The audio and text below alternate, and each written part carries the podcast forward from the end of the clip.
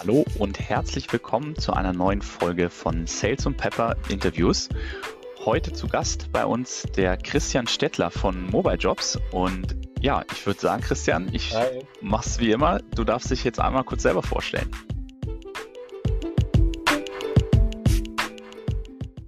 Sehr gerne. Ähm, hi an alle, hi Dominik, schön, dass ich da sein darf. Ähm, genau, ich bin Christian, Christian Stettler, Co-Managing Director von der Mobile Jobs GmbH. Ähm, genau, das heißt einer von zwei Geschäftsführern. Bin bei Mobile Jobs jetzt auch schon, es fühlt sich manchmal an wie zwei Jahre, manchmal wie 20. Ähm, ein bisschen mehr als sechs sind's. Ähm, also habe da auch so den Großteil der ganzen Startup-Reise mitgemacht. Wir sind eigentlich so alt, dass wir uns vielleicht gar nicht mehr Startup nennen dürfen.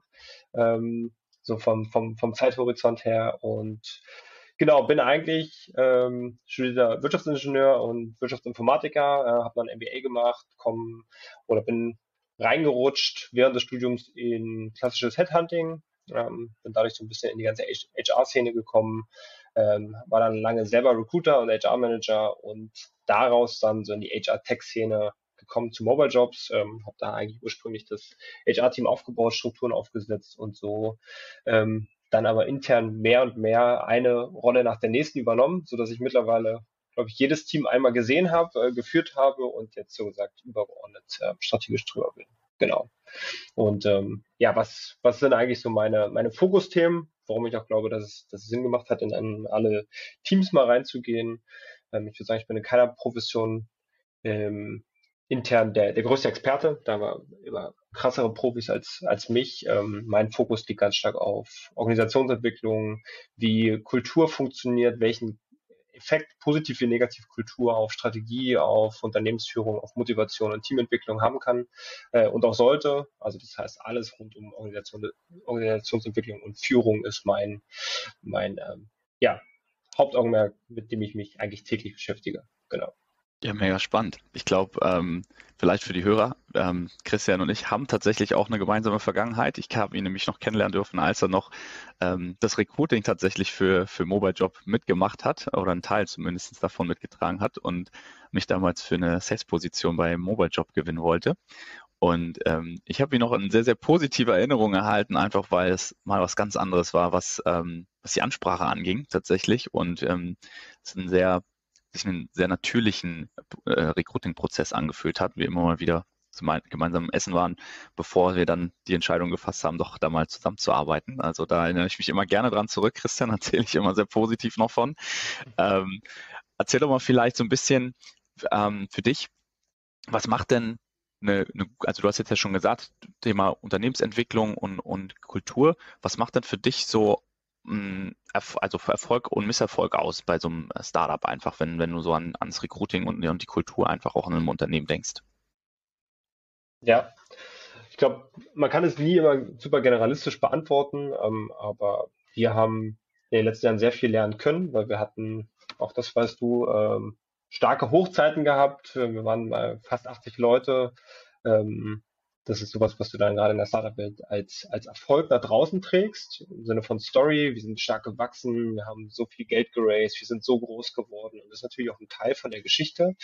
Aber ähm, für mich definiert das nicht Erfolg. Erfolg definiert, wie stark ähm, gehst du in die Richtung, die du gehen möchtest. Also wenn wir über Vision, Mission, Purpose ähm, einer Organisation und von Teams ähm, wenn wir darüber nachdenken darüber sprechen, sind wir dort authentisch? Gehen wir genau in die Richtung, die wir wollen? Sind wir von ähm, ich sag mal, dem Wasserkopf bis ähm, ins, ins Kernteam aligned in alle Bereiche, wissen alle, warum wir was machen? Ähm, weil ich glaube, das ist ein, ein super starker Bestandteil für, für Erfolg, um Erfolg zu schaffen.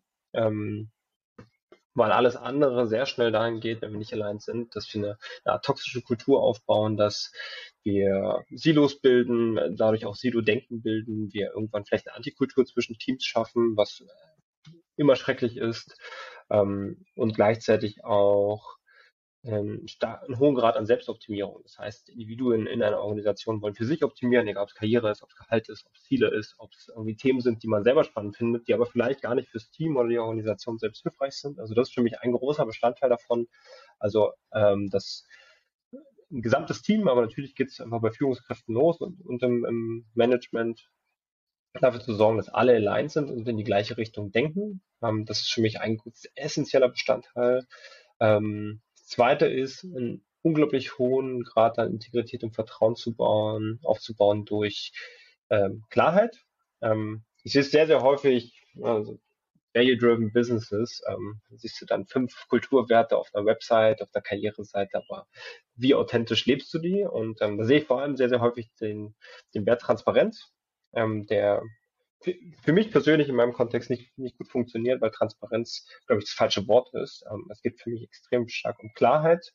Ähm, und das ist für mich genau das andere, was häufig ist. Ein Beispiel Erfolgsstory, Mobile Jobs, so viele Leute, äh, so viel Geld geraced und so weiter. Klarheit ist aber auch, ähm, die unangenehmen Themen anzusprechen, zu sagen, ey, das läuft gerade nicht, das läuft in falsche Richtung ähm, und somit auch ganz, ganz stark Feedback zuzulassen aus dem Team, also nicht nur von oben nach unten, sondern ähm, dieses ganze Empowerment-Thema, ähm, Leute zu enablen, dass sie wirklich klare Meinung äußern, diese zu hören, diese in, in klare Retrospektiven mit einzubauen und dann die Organisation zu verbessern. Also Klarheit ist sehr, sehr wichtig, von oben nach unten, von unten nach oben, von links nach rechts. Ähm, deswegen für mich ist es nicht einfach eine Transparenz, also nicht nur eine Information reinzugeben und die liegt dann da, sondern wirklich damit zu arbeiten und auch, wie gesagt, die äh, unangenehmen Themen wirklich anzupacken. Ähm, das ist für mich ein zweiter essentieller Bestandteil. Ähm, und das dritte ist für mich, ähm, dass du klare Entwicklungspfade hast. Ähm, für einzelne Personen, für Teams, für die Organisation selbst. Und ähm, dass wir aufhören sollten, meiner Meinung nach, nur daran zu denken, wie kann eine Person, um sie zu halten, ähm, sich hier jetzt entwickeln, um einer Person den nächsten Karriereschritt an, äh, anzubieten, sondern was macht gerade für die Organisation Sinn und was macht für die Person Sinn. Und vielleicht sind wir an einem Scheideweg, wo wir gerade nicht den gleichen Weg mehr haben. Das ist vollkommen in Ordnung. Dann unterstützt trotzdem eure Leute dann den richtigen Weg außerhalb der Organisation zu finden, weil dieses Vertrauen ähm, wird sich auszahlen durch Referenzen. Vielleicht kommt die Person irgendwann wieder und so weiter. Also es ist ähm, Genau, also Vertrauen auf Augenhöhe, authentisch zu sein, ist ein sehr, sehr essentieller Bestandteil. Ähm, als erwachsene Menschen zusammenzuarbeiten, da gehört eben Klarheit mit dazu und nicht nur die schönen Seiten zu, zu zeigen oder sich vielleicht selber anzulügen ähm, und dass alle aligned sind und in die gleiche Richtung ähm, gehen. Das sind für mich essentielle Bestandteile für Erfolg oder eine Basis dafür. Und ähm, genau, was dann als richtiger Weg definiert wird, das muss jede Organisation, jedes Team, jede Führungskraft für sich entscheiden. Ja, ja, ist, ist sehr spannend, äh, das zu hören, weil tatsächlich sehe ich da einige Gemeinsamkeiten jetzt auch zu der Zeit hier bei Pleo. Ähm, auch bei uns ist einer der, der Werte Trust, Transparency, Entrepreneurship und es sind, glaube ich, genau die Themen, die du jetzt da auch angesprochen hast. Ähm, ich finde es vor allen Dingen spannend, ähm, wenn man sich anguckt, was du jetzt beschrieben hast, die das Mitarbeiter halt auch aus dem Unternehmen rauszuentwickeln und auch, auch äh, supporten, einfach auch über die Zusammenarbeit hinaus, ist tatsächlich was, was viele Unternehmen einfach noch nicht gut machen. Ja, dass das einfach heißt, okay, wenn die Arbeit Zusammenarbeit endet, dann ist halt der Kontakt sozusagen auch zu Ende. Ähm, und das finde ich ist ein, ist ein extrem wichtiger und spannender Ansatz, den du da beschrieben hast, dass man einfach wirklich, ähm, ich bin der, der, Meinung, der Meinung, man sieht sich zweimal im Leben, ja, und ähm, auch wir haben äh, weiterhin Kontakt gehalten und selbst wenn man nicht mehr zusammenarbeitet irgendwann, äh, kann man sich vielleicht irgendwann weiterhelfen, ja, hier und da und ähm, ja, vielleicht Empfehlungen aussprechen, wie du schon gesagt hast. Das ist, glaube ich, ähm, sehr, sehr wichtig. Und ich glaube, als Vertriebler macht man das aus, aus dem, äh, sag ich mal, aus, der, aus dem Bauch heraus äh, von, auf natürliche Art und Weise. Aber ich glaube, gerade äh, die Unternehmen, gerade auch im HR-Bereich und, und anderen Abteilungen, die Ab, äh, Abteilungsleiter und Führungskräfte sollten sich das ein bisschen äh, mehr zu Herzen nehmen, auf jeden Fall. Wenn wir jetzt schon beim Thema Recruiting sind, Christian, ähm, was natürlich, mhm. denke ich, viele Leute sehr spannend finden. Ich glaube, ich selber merke es auch auf LinkedIn ganz, ganz viel. Äh, man kriegt ja en masse Nachrichten von irgendwelchen Hattern und Recruitern. Ähm, und im Grunde genommen bin ich der Meinung, viele der Texte lassen sich eigentlich fast eins zu eins austauschen. Ähm, da steht meistens was drin von toller Unternehmenskultur, wie du es beschrieben hast, äh, super tollem Gehalt und äh, bestenfalls noch Clubmate und Kicker. Ich glaube, da gibt es auch schon den einen oder anderen mhm. Post so auf LinkedIn, ja. ähm, dass die Leute sich ja. darüber echauffieren. Ähm, was ist denn deine Meinung dazu? Wie kann denn, wie können denn Unternehmen, ähm, sag ich mal, ihre, wie sollten sie ihre, ihre Stellenausschreibungen äh, aufsetzen? Was sind so für dich so die Erfolgskriterien, wenn du so an, ans Recruiting denkst? Ja, also ich glaube, auch da muss man ein bisschen unterscheiden, je nach ähm, Stellenprofil. Ja, ähm, so wie, wie, zum Beispiel mit Mobile Jobs, klarer Fokus auf den, auf den nicht akademischen Bereich, ähm, da ist es teilweise sicher komplett anders, als wenn du jetzt auf der Suche wärst nach was Neuem ähm, oder ich auf der Suche wäre. Und ich glaube, das ähm, ich kriege genauso diese Nachrichten und äh, ich komme ja aus dem Bereich, wie gesagt, war eine lange Headhunter und dann Recruiter, da war Active Sourcing natürlich ein ganz großes Thema zu dem Zeitpunkt. Das heißt, ähm, hast den klassischen Sales Funnel aufgebaut, viel rausgeschickt, wie sind die Conversion Rates, dann hast du die Gespräche und dann hast du die Leute konvertiert in eine Einstellung, äh, optimalerweise. Und ja, mittlerweile macht es halt in Anführungsstrichen jeder. Ähm, es ist stark zu automatisieren, gerade über LinkedIn. Ähm, das heißt, du hast natürlich einen, einen geringen Personalisierungsgrad und ähm, das Becken ist deutlich roter geworden. Also weniger Leute im Markt, mehr Leute, die darum kompetieren. Und ähm, genau dadurch ist natürlich genau das der Ansatz, der auf lange Zeit nicht mehr funktionieren kann. Ich glaube, es gibt, gibt mal Situationen, wo man das machen kann, aber ähm, wenn du dir die Frage stellst, oder wahrscheinlich fast, fast alle, die zuhören, wie geht man vor, wenn man sucht? Man ist total in diesem Modus drin, ah, ich suche nach einem spezifischen Job, ja, nach einem spezifischen Jobtitel. Aber das, was, worauf es auch eigentlich ankommt, ist natürlich, dass der Job Spaß macht, dass der Inhalt passt, dass Entwicklungsmöglichkeiten sind. Aber bei der Entscheidungsfindung ist eine der wesentlichsten Sachen, ist die Organisation das Unternehmen ein Unternehmen, wo ich arbeiten möchte. Und danach stellen wir uns die Frage, gibt es den richtigen Job in dieser Organisation? Aber letztendlich geht es nicht einfach nur um den Job, ähm, zu sagen, okay, dann, da habe ich genau das, was ich kann, da kriege ich das, was ich brauche und das Gehalt passt, deswegen wechsle ich. Der, der, der Arbeits, die Arbeitswelt hat sich zum Glück komplett ähm, weg davon entwickelt, im speziell akademischen Bereich oder gerade irgendwie Startup-Umfeld nehmen, sondern wir wollen uns damit identifizieren, wofür steht diese Organisation, wie arbeiten die Leute zusammen, was sind die Werte, die getrieben werden, welches Produkt wird vielleicht auch ähm, ja, an den Markt gebracht oder welches Problem wird am Markt gelöst. Damit wollen wir uns identifizieren. Und genau das ist auch meine Empfehlung eigentlich an, an alle. Recruiting als strategisches Instrument zu nehmen. Wir alle wissen, wie kritisch es ist, wenn ich keine Ahnung, ein zu kleines Sales-Team habe und deswegen gerade mein Wachstum nicht, nicht nach oben ziehen kann. Das, wir, wir alle wissen, oder jeder, der irgendwann ein Startup mit aufgebaut hat oder eine, eine Growth-Phase dabei war, wie kritisch genau dieses Asset ist. Ähm, ein tolles Team zu haben, nicht einfach nur, dass jemand einen, einen Job besetzt oder eine per Person auf einem Stuhl, sondern wirklich ein, ein, tolles Team zu haben, was wir enablen können, was wir hier entwickeln können und was das mitzieht. Und deswegen sollten wir den, meiner Meinung nach, diesen, diesen Recruiting-Prozess auch genau dahin lenken. Also als erstes die Leute darauf zu sensibilisieren, wir sind aus dem Grund der richtige Arbeitgeber. Wir glauben, du bist der richtige Arbeitnehmer, die richtige Arbeitnehmerin für uns. Aus folgenden Gründen. Wir haben folgende Posts gesehen oder was auch immer. Also, wirklich extrem authentisch mit den Leuten sprechen. Also auch sehen, ähm, was macht Dominik irgendwie, wie ist er aktiv, was scheint ihn anzutreiben und genau darauf zu gehen, zu sagen, hey Dominik, wir haben gesehen, das ist etwas, was dich antreibt und ähm, wir brauchen halt jemanden, der genau ähm, sowas für uns aufsetzt. Ähm, das sind die Themen, die wir treiben wollen, das ist das Produkt, was wir marken wollen, so arbeiten wir zusammen. Kannst du dir vorstellen, dass das das richtige Arbeitsumfeld ist? Und auch wenn du vielleicht gar nicht an dem Zeitpunkt daran denkst zu wechseln, ist genau das, was aber hängen bleibt, weil du weißt, okay, die haben sich Gedanken gemacht um, um mich.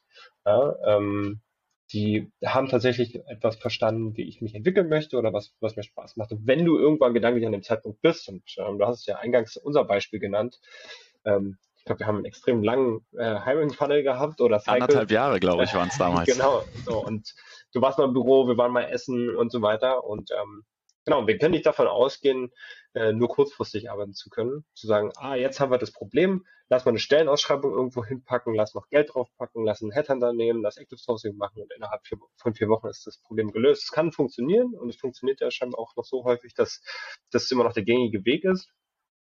Aber aus äh, Employer-Brand-Perspektive macht das andere Spiel natürlich viel mehr Sinn. Sensibilisieren ja, Leute für deine Marke, für deine Organisation. Und wenn sie an dem Punkt sind, dass ein Wechsel Sinn macht, dann werden sie sich bei dir melden, hey, lass uns mal austauschen und dann du, musst du schon da sein, darüber.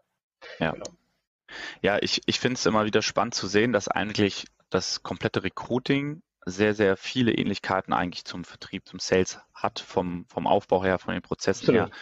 Und ja. ich finde, finde gerade da, ähm, was du jetzt gerade beschrieben hast, dieses raus und ich will sofort ein Ergebnis haben. Das funktioniert halt in den wenigsten Fällen einfach heute, heute noch. Und gerade wenn du, wenn ja. du sagst, äh, man, man nutzt jetzt Automatisierungsmails, äh, letztens erst eine, eine Nachricht bekommen, auch von einem Headhunter, wo ich geschrieben habe, also die Rolle hat halt überhaupt nicht gepasst und ich habe geantwortet und meinte, bitte nochmal auf meinem, auf meinem CV gucken, äh, das ist halt nicht passend.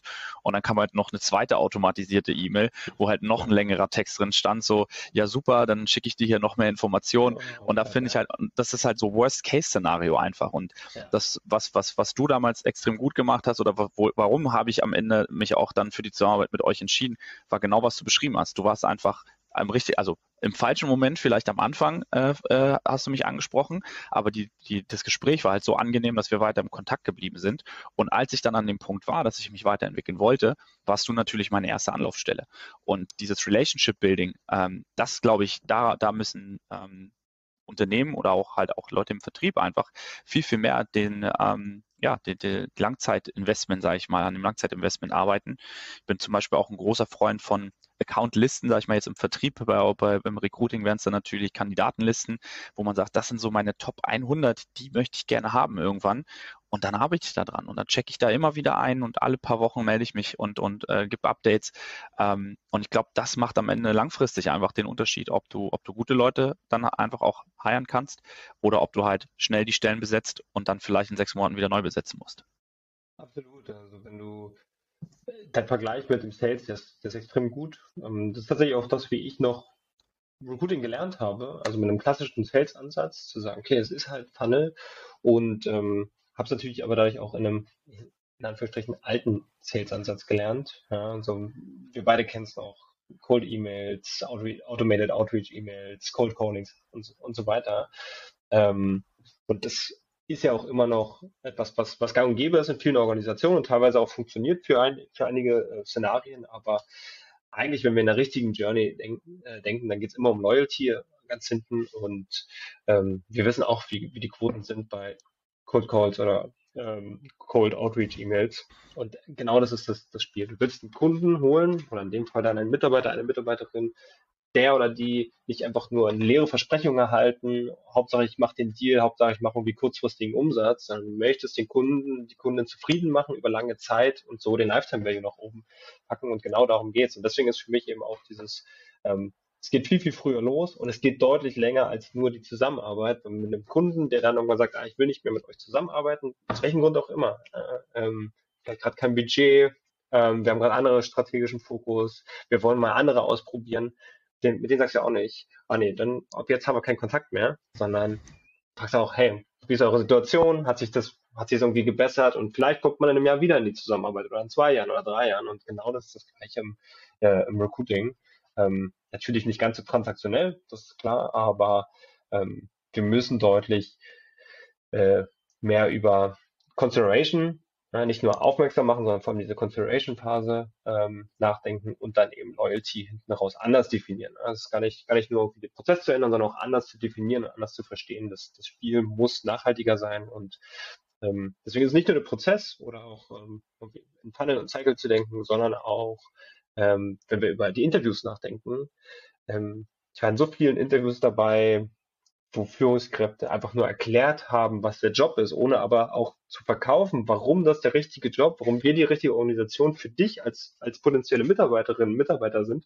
Ähm, aber das würdest du bei einem Kunden ja genauso machen. Und wie gesagt, nicht eine leere Versprechung, sondern wirklich klar zu, zu argumentieren. Guck mal, wir glauben, du hast gesagt, da, da willst du hin, das ist das, was wir dir anbieten können und wir glauben, wir sind genau die richtige Organisation, um dein Ziel zu ermöglichen. Und wir haben immer noch so diese alte Denke manchmal drin, du bewirbst dich bei uns, dann sag doch mal, warum ja. wir dich nehmen sollten. Aber der, der Markt hat sich geändert und das ist extrem gut so. Ja, absolut 100 Prozent bei dir. Da, das merke ich auch immer wieder. Ähm, gerade wenn man halt auch Leute äh, also im, im, Vertrieb merke ich ja, Headhunter ähm, holen Leute in den Recruiting-Prozess rein. Die Leute haben einen festen Job und nehmen sich die Zeit, um mit dem Unternehmen zu sprechen. Und die erste Frage ist, warum möchtest du bei uns arbeiten?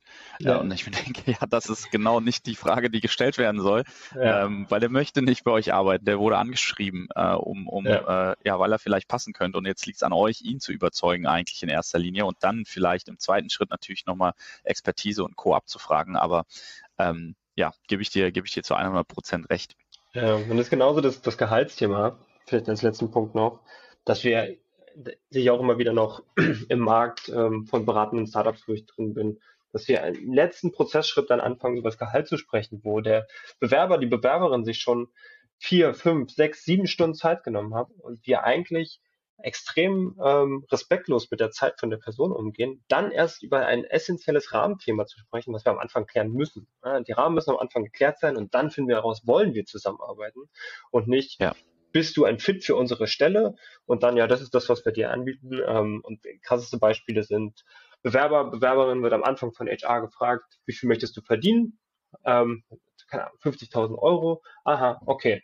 Und dann wird nicht irgendwie reingegangen, was können wir anbieten? Oder ist es in unserem Rahmen? Sondern äh, im, im, nach dem vierten Gespräch kommt dann das Angebot mit, keine Ahnung, äh, zum Beispiel 36.000 und du denkst, ja, wir haben im ersten Gespräch ja. darüber gesprochen, verschwendet doch nicht eure und meine Zeit. Und ähm, ja, absolut. Was, was wird passieren, wenn du die gleiche Person, keine Ahnung, zwei Jahre später nochmal anschreibst und fragst, hey, vielleicht hat sich die Situation geändert, die wird nicht mehr antworten. Die ist raus aus dem Funnel für dich, du hast es ja. wirklich versaut. Und das, ähm, ja, und die Wahrscheinlichkeit, dass er das Angebot an, annimmt, ist ja auch gleich null. Ja, also wenn ich Absolut. 50 fordere und 36 Angebot bekomme, dann brauche ich, wie du schon sagst, die Zeit auch gar nicht investieren von beiden Seiten. Ja, das genau. äh, stimmt. Das, das ist extrem wichtig.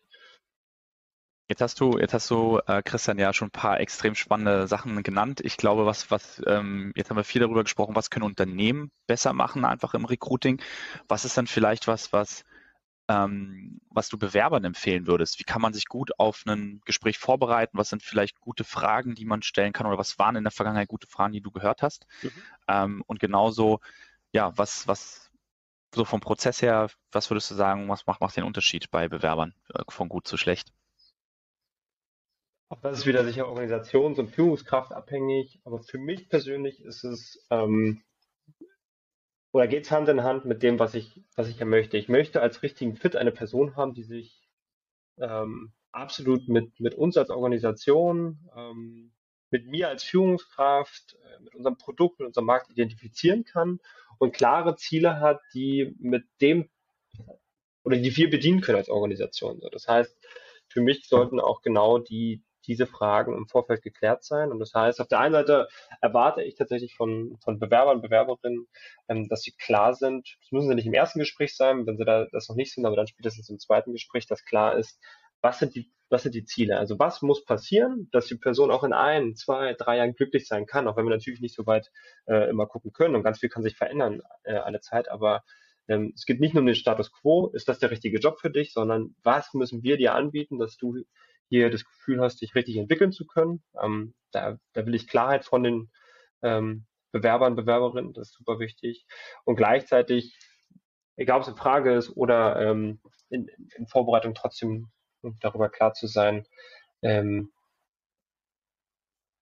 wie möchte jemand arbeiten. Es geht nicht ganz, ganz selten für mich persönlich darum, ist das der richtige Job, weil Hard Skills kannst du immer lernen. Ähm, manchmal dauert es länger an einzelnen Sachen, ähm, manchmal geht's ähm, geht's schneller, aber grundsätzlich sich klar zu sein, wie wollen wir zusammenarbeiten, wie möchte ich äh, optimal zusammenarbeiten? Und dann herauszufinden für dich selbst auch als, als äh, Kandidat, Kandidatin in dem Prozess, habe ich hier ein Arbeitsumfeld, wo ich genau das habe, wo ich genau die Werte habe, wo ich genau das Verhalten habe, was ich brauche. Der eine braucht klare Strukturen, klare Prozesse, klare Arbeitsanweisungen. Eine andere Person braucht ähm, 100% Flexibilität und Freiheitsgrade ähm, und Vertrauen und will nur nach, nach Zielen streben und ähm, macht auch wirklich alles, um, um zu gewinnen, also um diese Ziele zu erreichen. Und das sind unterschiedliche Mindsets und das ist vollkommen in Ordnung. Die sollten alle respektieren. Ähm, und das muss geklärt werden. Das ist nicht nur Arbeitgeber äh, oder Unternehmensseite Aufgabe, sondern eben auch Bewerber, Bewerberinnen. Und da sehe ich genauso noch ein bisschen dieses, dieses alte Verhalten in Anführungsstrichen. Wir versuchen immer die Antworten zu geben, wo, wo wir glauben, dass die, die Unternehmensseite das jetzt hören möchte, nur um den Job zu bekommen. Aber nehmt die Zeit und findet für euch selbst heraus, was möchten wir wirklich, um hier den nächsten Schritt gehen zu können, um hier zufrieden zu sein, um glücklich zu sein, um das Bestmögliche aus uns selbst rauszuholen. Ähm, und deswegen ist es auch vollkommen in Ordnung, von Kandidatenseite schnell zu sagen, ey, ist nicht das richtige Environment für mich oder ich habe hier nicht die Entwicklungschancen, die ich brauche und dann Nein zu sagen und nicht nur danach ja. zu streben, ich brauche dieses Jahr, weil es natürlich angenehmer ist für, für, unser, für unser Selbstbewusstsein, für unser Ego. Aber seid euch bewusst darüber, was, ähm, was ihr wollt, ist das, was ich allen Bewerber, Bewerbern sage. Und dann lasst uns gemeinsam wirklich herausfinden, passt es. Und ähm, deswegen mag ich Prozesse, wo, wo mir unglaublich intensive Fragen gestellt werden. Also, also was, ähm, was darf nicht passieren in den ersten sechs Monaten, weil er sagt, dann gehen wir getrennte Wege, habe ich letztens als Frage bekommen im Interviewprozess. Und ich dachte mir, was für, was für eine großartige Frage. Da macht sich jemand Gedanken darüber, was, was ist Nein? Ja, weil wir reden häufig darüber, was, was machen wir, so arbeiten wir zusammen und dann holen wir natürlich auch wieder die positiven Geschichten raus. Aber da kommen auf einmal sehr diese ähm, Sicherheitsfragen rein. Was darf nicht passieren? Okay, damit kann ich mich, mich abfinden. Also klarer, klare Fragen, ähm, super intensive Fragen für Onboarding, wie treibt ihr Kultur, ähm, was nennen nenn uns, äh, ich muss ja letztes Beispiele nennen von Verhaltensweisen, die inakzeptabel waren in der Firma, welche Konsequenzen haben wir abgeleitet als Organisation. Fragen, wo ich mir dann teilweise selber irgendwie Zeit nehmen muss, um drüber nachzudenken. Sage, ah, warte mal, kann ich, kann ich nicht auf den Stegreif beantworten. Und das ist eigentlich super, weil dann weiß ich, das Interesse ist so intensiv, dass wir, dass wir tiefer reingehen können. Genau. Ja, absolut. Ich, ich finde, das zeigt halt, also gerade auch wenn du äh, Kandidaten hast, ich habe jetzt, ähm, ich habe auch ab und an Bewerbungsgespräche jetzt hier bei Pleo und ähm, du, du merkst den Unterschied, ob Leute sich halt einfach auch mit dem ganzen Thema auseinandergesetzt haben. Wenn, wenn sie halt, also die Art der Fragen oder der Inhalt der Fragen ja. zeigt eigentlich immer, ist das so ein bisschen High Level einfach nur und gerade so eine Oberfläche oder geht es halt wirklich um, um wichtige Sachen am Ende auch? Ähm, und das macht für mich dann auch irgendwo den, den Unterschied, ja. Was ist dann, du hattest mal, ich, ich bin mir nicht mehr ganz sicher, ich glaube, wir hatten mal darüber gesprochen, dass du eine Frage im Interview stellst und ich, ich hoffe, es ist jetzt nicht komplett an den Haaren herbeigezogen und zwar sowas wie, was, ähm, wenn du dich entscheiden müsstest, wärst du Tiger oder Löwe, war es, glaube ich. Irgendwie so was kann das sein. Stell dir, stell dir vor, ein Tiger kämpft gegen einen Löwen, wer von beiden gewinnt. So, und ähm, genau, das ja, war, stimmt. das war so ein, ähm, ich glaube, die meisten von, von uns können sich noch daran erinnern, so weiß nicht, fünf, sechs, sieben, acht Jahre ähm, oder vor fünf, sechs, sieben, acht Jahren war so ein Trend, dass so, solche Fragen gestellt wurden in Interviewprozessen, die wurden dann so als Standard hingenommen, was ist die Superkraft, die du haben möchtest oder wie viele Golfbälle passen in diesen Raum und, und solche Sachen. Ähm, und ich habe dann, ich habe gesagt, okay, ich mach, erlaub mir jetzt Witz darüber und ich habe so eine Standardfrage und ähm, genau, ich habe hab dann aber so lustige Antworten nach drei, vier, fünf Mal bekommen, dass ich gesagt, ich lasse die einfach drin, weil die Frage ist, ähm, vollkommen irrelevant für mich gewesen, was die Entscheidung angeht. Das habe ich auch immer nach der Frage direkt klargestellt, aber diese Entgleisung der Gesichter, wenn ich die Frage gestellt habe und ähm, die Antworten, die ich bekommen habe, das war wirklich so großartig von ähm, ja gar keiner, die leben nicht auf den gleichen Kontinenten, die sehen sich nicht, zack, so Thema, Thema durch, bis zu ähm, der Tiger, weil der Löwe hat schon einen Disney-Film, der hat genug Spotting bekommen. So, also äh, komplette Bandbreite und ähm, natürlich toll zu sehen, irgendwie, wie, ähm, wie gehen die Kandidaten, Kandidaten damit um. Aber für mich war es das immer irrelevant für die, für die Entscheidung. Das habe ich dann nochmal klar gemacht und ähm, ja, ist aber so ein Running Gag dann geworden, genau. Ja, tatsächlich. Ich habe ich hab mich auch immer gefragt, wie hätte ich reagiert, hättest du mich das gefragt? Ich kann die Frage bis heute nicht beantworten. Ich glaube, ich wäre genauso komplett, äh, ja, mir wäre, glaube ich, auch das Gesicht entgleist tatsächlich. Ja. Ähm, aber ich finde es cool, weil am Ende ähm, hast du schon was Spannendes gesagt. Man, man testet ja, am Ende geht es gar nicht um den Inhalt der Antwort, sondern auch so ein bisschen, wie gehen die Leute einfach auch in, mit Situationen um, ja. ähm, wo, wo sie verunsichert sind auf einmal. Genau. Ähm, und das ist und auch oh, es ist dann eher so der analytische Ansatz, wie du beschrieben hast, ne, mit Kontinenten und sehr strukturiert oder halt einfach Freestyle und ich äh, bin jetzt mal kreativ und denke mir irgendwas aus oder eher der lustige. Ähm, das, ja. das zeigt ja auch doch schon irgendwie spannend zu sehen, was für ein Typ Mensch dann der andere einfach ist. Und ich glaube, gerade mit Absolut. solchen Fragen kitzelst du das halt dann doch raus, anstatt ähm, halt die Standardfragen, ja.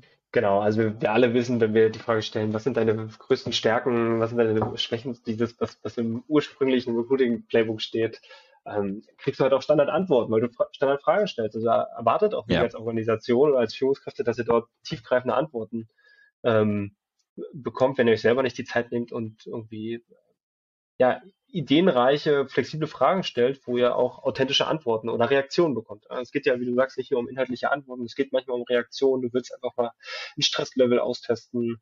Ähm, und das ist, glaube ich, etwas, was man auch vorher wissen muss. Ne? Was, was ist wichtig, wenn wir über das Headshop nachdenken? Wie häufig hast du ein hohes Stresslevel? Wie häufig kriegst du Fragen, auf die du nicht einfach so reagieren kannst? Täglich. Das gehört einfach zum Skillset dazu, was du abliefern musst. Und deswegen sind solche Fragen teilweise mhm. viel besser als äh, keine Ahnung, mit welchem CM-System hast du gearbeitet? Ähm, habt ihr mit einem Funnel gearbeitet? Ja, okay, das, das kriegen, kriegst eine Antwort aufs CM-System, dann ist, habt ihr Salesforce-Person hat mit HubSpot gearbeitet oder mit was anderem. Ist das ein Ausschlusskriterium, dass die ja. Person bei euch arbeiten kann? Wahrscheinlich nicht, weil du kannst die Oberfläche trotzdem lernen und ähm, selbst wenn Salesforce war, ähm, ist die Oberfläche vielleicht komplett anders, weil Ding ist so mächtig, das kann überall anders aussehen. Also es ist überhaupt kein Entscheidungskriterium eigentlich, aber du willst wissen, wie kann die Person am Kunden reagieren? Ist die gut? Ähm, ist sie sehr kommunikativ? Ist sie flexibel? Und das ist das, was du ja viel mehr herausfinden möchtest und das kriegst du halt ähm, nicht mit Standardfragen hin. Ja, ich finde generell ist, glaube ich, der Recruiting oder Recruiting-Prozess oder wenn ich so an Stellenausschreibungen denke, ähm, mir persönlich einfach noch ein bisschen zu sehr an Hard Facts orientiert, dass einfach okay. in der Stellenbeschreibung wirklich Hard Facts reingeschrieben werden und was führt das dazu, dass einfach viele, ähm, viele Leute sich einfach nicht bewerben, weil sie glauben, sie erfüllen die Kriterien nicht, die aber eigentlich für das richtige Mindset und einen richtigen Drive mitbringen würden, um in der Stelle auch erfolgreich zu sein. Ja. Ähm, sehe ich vor allen Dingen im Vertrieb, wenn ich so dran denke, ich selber komme nun aus der Gastronomie und Hotellerie, ähm, hätte ich damals nicht den Schritt gemacht in den Vertrieb, ähm, wäre ich immer noch im Hotel. Und ich sehe, sehe halt gerade Leute, die halt im, im, in solchen Bereichen arbeiten, dass die halt einfach ein sehr, sehr kundenorientiertes Mindset haben und deswegen auch meistens sehr erfolgreich sind. Ähm, und natürlich haben die oft dann keine Erfahrung mit einem CRM-System und brauchen vielleicht auch drei, sechs, neun Monate länger, um sich in diese ganzen Prozesse zu gewöhnen. Aber das sind nachher auch die, die dann wahnsinnig erfolgreich einfach sind, wenn sie, wenn sie, sag ich mal, diesen Schritt dann die Hürde genommen haben. Genau, also es, ich glaube, es ist immer gut, beides in einem Team zu haben. Also jemand, der super erfahren ist mit ja, Sales-Techniken oder CM-Systemen oder was auch immer man eben braucht, gerade in einer bestimmten Funktion, um dann auch de, den anderen Teil des Teams mit zu educaten. Ähm, aber welches Level an Integrität und Loyalität bekommst du von jemandem, dem du die Chance gegeben hast, äh, in einen Bereich reinzuwachsen?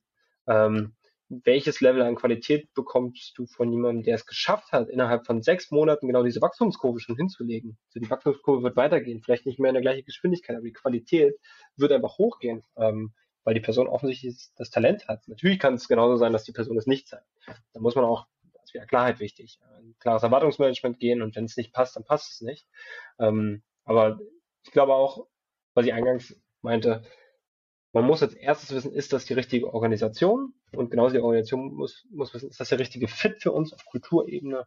Und dann wachsen wir gemeinsam.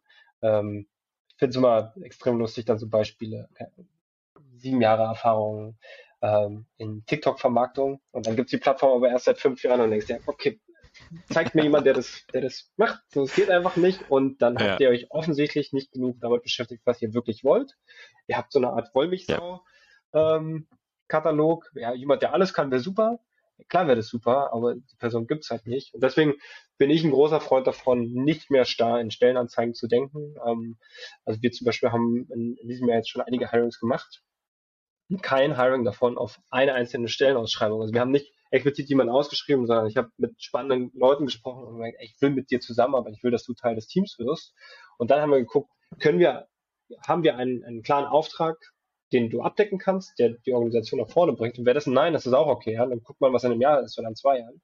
Ähm, und da kann ich jetzt schon sagen, das sind extrem essentielle Hirings, weil ich durch die Gespräche teilweise erst mitbekommen habe, welchen Need haben wir auch in der Firma?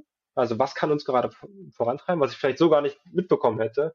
Und das zeigt mir automatisch, ja. okay, ich habe gerade im Hiring-Prozess selber dazugelernt, weil die Person so tolle Fragen gestellt hat, dass das Level an, an Qualität und Curiosity so hoch ist, dass es uns nach vorne, dass die Person uns nach vorne bringen kann. Und das bringt mir viel, viel mehr als jemand, der jetzt ganz genau auf meine Anforderungen ähm, passt, die, die meistens ja auch nur aus dem Highzeit entstehen.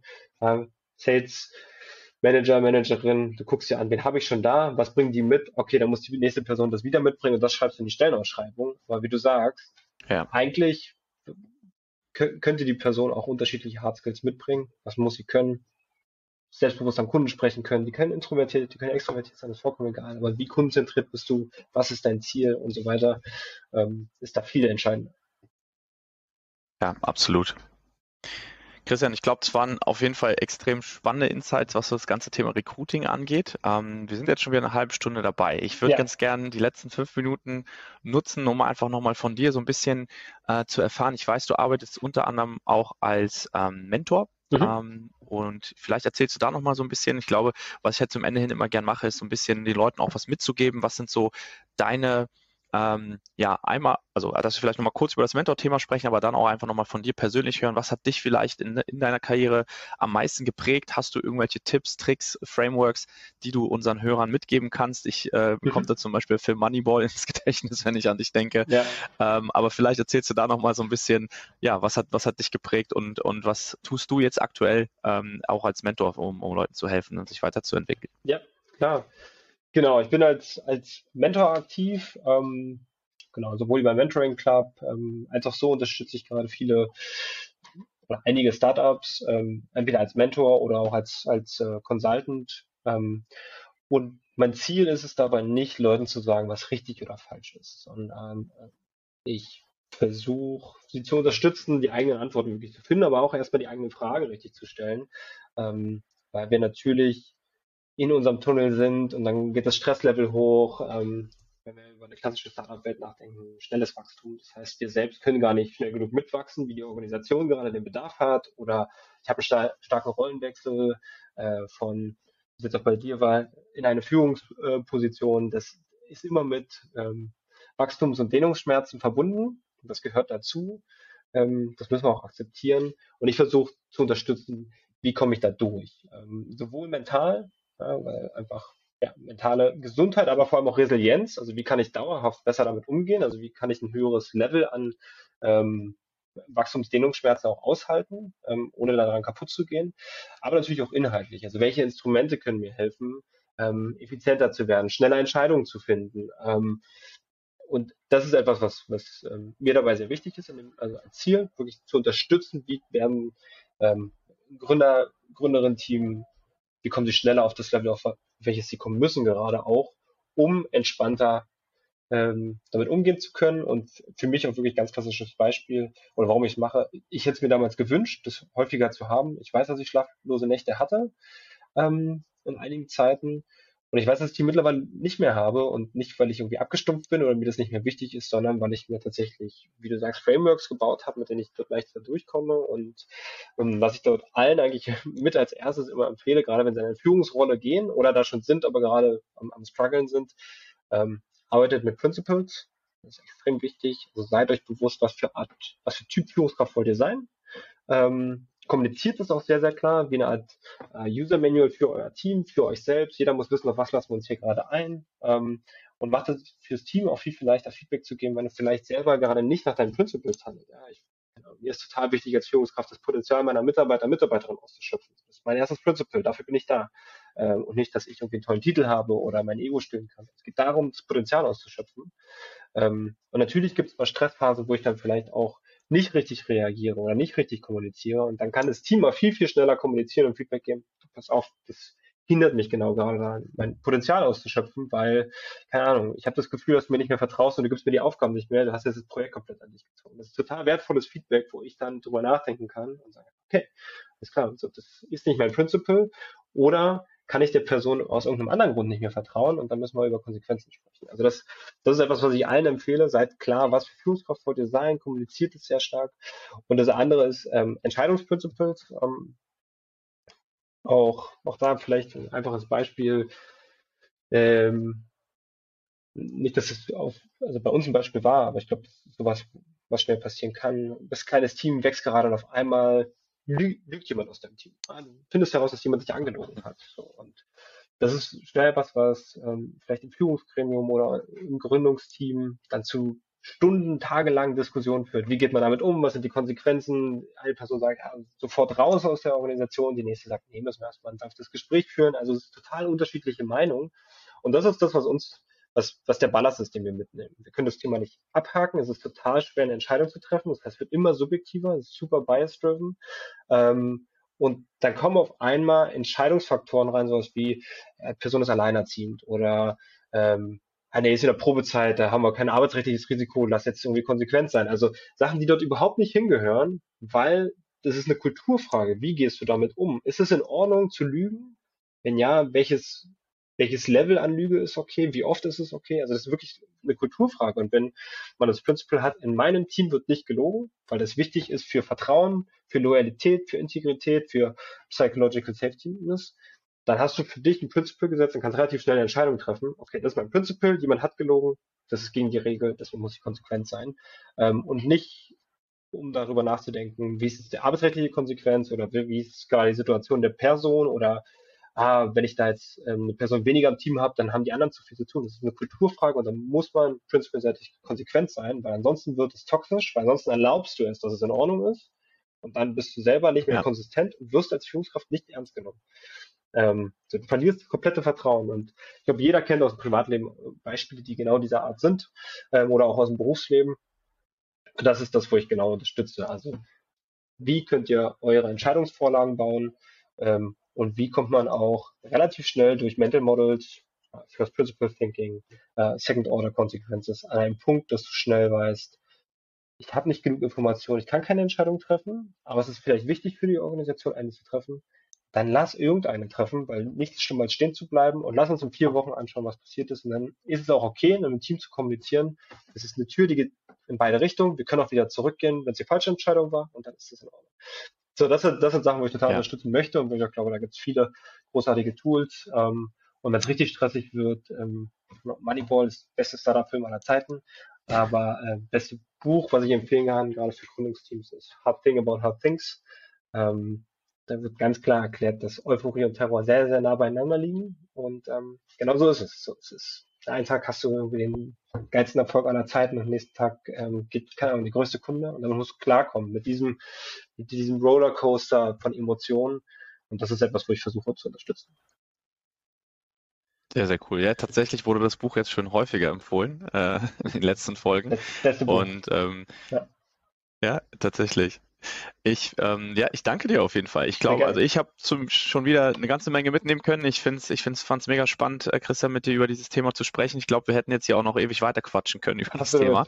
Ähm, wir werden uns sowieso zeitnah, denke ich, wieder hören. Aber ja, ja gibt es irgendwas äh, zum Abschluss, was du, was du unseren Hörern noch mitgeben möchtest? Also erstmal vielen Dank, dass ich, dass ich ähm, ja, meine Zeit mit dir, mit dir verbringen durfte und ähm, ja, Rede und Antwort hier stehen konnte. Ähm, was ich mitgehen, äh, mitgeben möchte, ist, seid euch bewusst, was euch antreibt und was euch glücklich macht, weil wir arbeiten zu viele Stunden, ähm, als dass das nicht irgendwie Spaß machen sollte und uns treiben sollte. Deswegen seid euch dessen bewusst. Das ist für mich ähm, sehr, sehr wichtig, das da draußen zu tragen. Sehr cool. Danke dir, mein Lieber. Alles klar. Und ähm, danke euch Hörern und wir hören uns in der nächsten Folge wieder. Bis dann.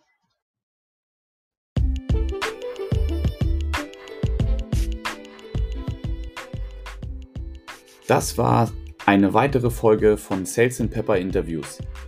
Wenn dir die Folge gefallen hat, freue ich mich über eine gute Bewertung von dir und damit du keine Folge mehr in Zukunft verpasst, einfach den Podcast abonnieren. Alle Infos zur Folge und Links zu Büchern findest du in den Show Notes und ich freue mich auf ein baldiges Wiedereinschalten von dir.